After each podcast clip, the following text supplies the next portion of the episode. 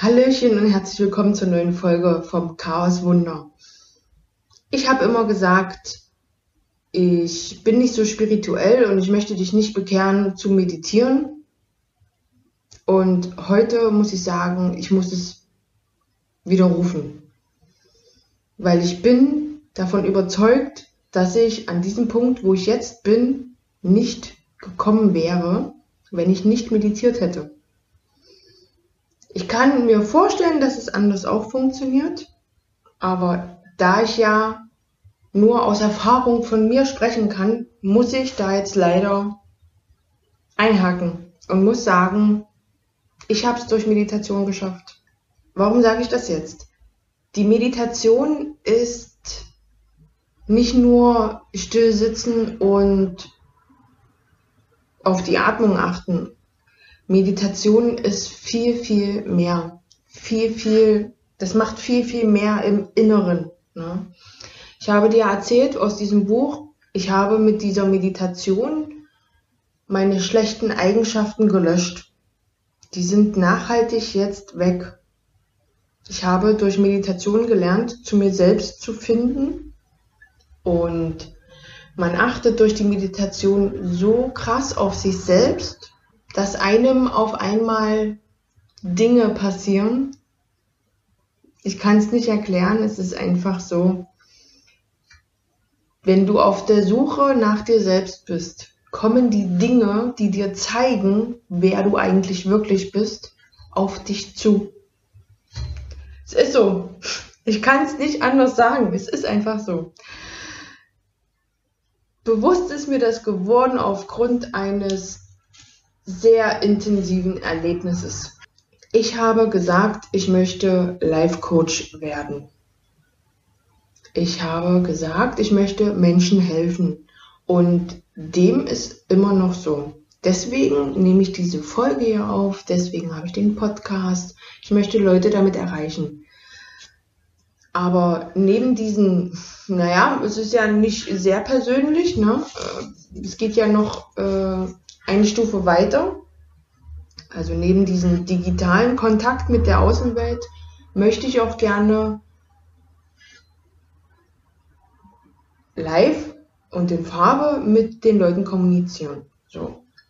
Mm, darauf habe ich jetzt aufgebaut die ganze Zeit und war bei Facebook unterwegs und habe in Gruppen gestöbert. Und da bin ich auf eine Gruppe gestoßen, Urlaub gegen Hand.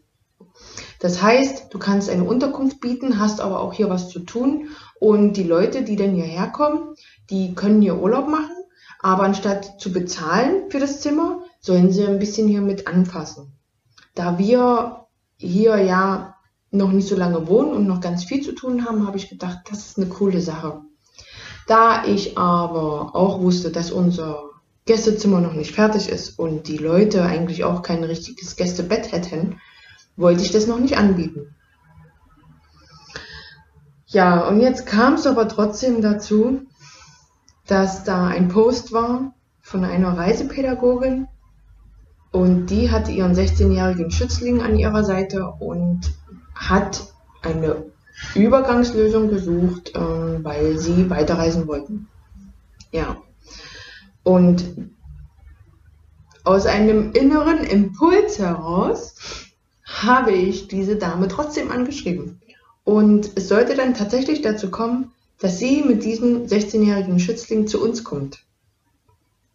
Die zwei waren dann fünf Tage bei uns und ich durfte erleben, wie es mit einem, naja, nicht ganz so einfachen jungen Mann ist, unter einem Dach zu leben. Ich durfte erleben, wie er äh, ganz lieb und nett sein kann, wie er aber auch querschlagen kann.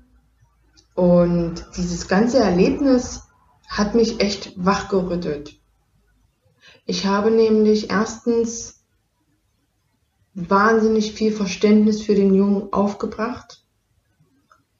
Ich habe ihn sehr lieb gewonnen in dieser Zeit. Und ich war auch sehr traurig, dass er dann wieder gehen musste. Einfach aus dem Grund, weil ich mich gerne um ihn gekümmert hätte. Ich hätte ihn gerne hier behalten und ähm, habe auch einfach das Gefühl gehabt, ich hätte die Geduld aufbringen können und wollen. Also ich, also ich wollte mich da wirklich für einsetzen. Ich habe eine Art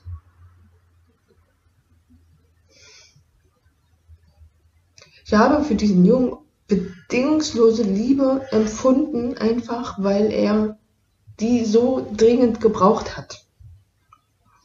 Hat halt, wie das so mit schwierigen Jugendlichen ist, er hat halt keine gute Kindheit gehabt, ist in den falschen Kreisen dann geraten und naja, und dann war er halt irgendwann straffällig geworden. Und äh, dieses Reiseprojekt sollte quasi für ihn äh, er hat sich dafür entschieden, damit er nicht ins Gefängnis muss.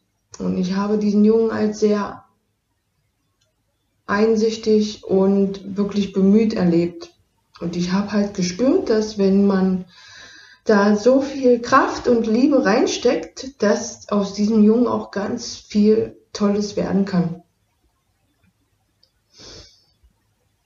Und dann habe ich drei Tage geweint Einfach weil mir die junge Seele so leid tat und ich nichts machen konnte für ihn. Und dann habe ich überlegt, warum sind die zu mir gekommen? Warum habe ich diesen Post beantwortet? Warum habe ich die zu mir eingeladen, obwohl ich doch noch gar nicht Besuch empfangen wollte?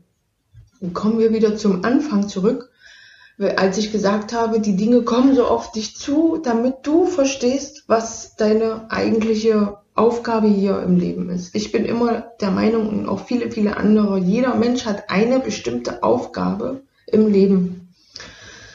Und äh, ich wusste, meine Aufgabe ist Menschen zu helfen. Und durch diesen Besuch ist mir wieder bewusst geworden, dass es nicht nur Menschen sind, sondern dass ich mich um die Jugend kümmern muss. Und im Nachhinein ist mir wieder aufgefallen, dass ich schon mehrfach mich um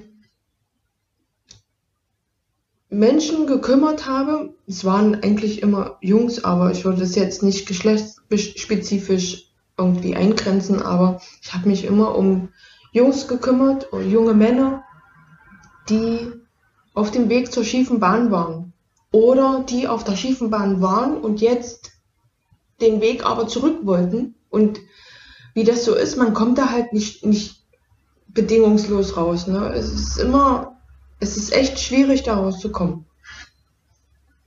Und ich hatte halt immer die Geduld und die Kraft, mich um diese Jungs zu kümmern und äh, bin dann tatsächlich auch ein Stückchen vorangekommen mit denen, aber natürlich nur in meinem Rahmen der Möglichkeiten. Ich hatte mehrmals überlegt, eine, einen bestimmten Menschen bei mir zu Hause aufzunehmen. Aber ich war damals alleinerziehend mit einer äh, kleinen Tochter und das war mir irgendwo zu heikel. Ich kann doch aber diesen Menschen, den ich zwar schon ein bisschen kannte, aber noch nicht so lange, den konnte ich ja nicht mit ins Haus holen, da wo meine Tochter ist. Und dann habe ich ihn losgelassen, weil das Problem war auch, wenn ich den Menschen nicht helfen konnte. Weil das, was ich geben konnte, hat halt nicht gereicht. Dann habe ich die wieder losgelassen. Weil ich kann ja, ich kann mich nicht aufopfern und das sind alles Mechanismen, die hat mein Unterbewusstsein schon von vornherein gemacht. Das heißt, ich habe das in mir drin dass ich die Kraft habe, in meinem Rahmen alles zu geben, was ich geben kann.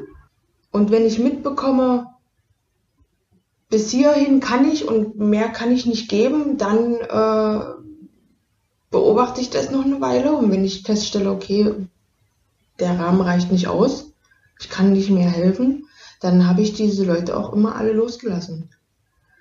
Und ich habe mich auch mit der Reisepädagogin noch eine Weile unterhalten, sehr liebe, nette Frau. Und sie sagte halt auch, du kannst nicht alle retten. Und du kannst nur die retten, die gerettet werden wollen. Und das ist das. Ja, und so bin ich an den Punkt gekommen, dass ich jetzt für mich beschlossen habe, ich werde in der Jugendhilfe tätig sein. Und ich habe natürlich auch mit meinem Coach gesprochen, der Marlene, und habe gefragt, was ist das? Was macht das gerade mit mir? Weil, wie gesagt, ich habe drei Tage durchgeweint und ich wusste nicht, woher es kam. Ich habe es nicht verstanden. Ich habe irgendwie gedacht, der Junge muss wieder zu uns und ich muss da was tun. Ich habe ständig nachgedacht, warum waren die da? Und dann habe ich meine Marlene gefragt, was sie darüber denkt. Und wir sind zu dem Schluss gekommen, ich soll halt das tun, was ich tun kann in meinem Rahmen. Also habe ich diesem Jugendhilfeträger nochmal beschrieben, dass die bitte an uns denken sollen, wenn sie mit dem Jungen nicht weiter können, wenn sie nicht mehr weiter wissen, dass der hierher kommen soll wieder. Und dann hat sie zu mir gesagt, und wenn es so sein soll, dass er wieder zu euch kommt, dann kommt er auch wieder. Und wenn es so sein sollte, dass er nur der Impuls dafür war, damit ich rausfinden kann, was ich wirklich will, was wirklich meine Aufgabe ist, dann ist auch das in Ordnung. Aber dadurch, dass ich was tun konnte, habe ich auch dann loslassen können. Und da kommen wir wieder an den Punkt, Dinge, die du nicht ändern kannst, verdienen deine Gedanken nicht. Und solange ich diese E-Mail nicht abgeschickt habe, habe ich noch dran gedacht. Da habe ich körperliche Symptome bekommen, einfach weil ich etwas tun konnte und es nicht gemacht habe. Das heißt, wenn es so gewesen wäre, dass es keine Möglichkeit gegeben hätte, ich hätte nicht gewusst, wer der Träger ist oder sonst irgendwas, ne? Dann hätte ich nichts machen können und dann hätte ich auch viel schneller loslassen können. Dadurch, dass ich aber was tun konnte und ich es aber noch nicht gemacht habe, ich wollte halt einfach noch mal ein bisschen warten, hat mir mein Körper signalisiert, ich habe noch ungelöste Fälle. Und er hat mir das gezeigt in Form von Migräne, von Verspannungen im Rücken und ich wusste genau, woher das kommt. Und ich wusste auch genau, wenn ich diese E-Mail wegschicke, dann ist das weg. Und es war tatsächlich dann auch weg. Also ich habe das dann erkannt und danach ist es weniger geworden. Einfach weil ich meinem Körper signalisiert habe, pass auf, ich habe dich verstanden. Ich ähm, mach das noch, vertrau mir da. Bitte lass mich in Frieden sozusagen. Ne? Also er hat mir die Zeichen gegeben,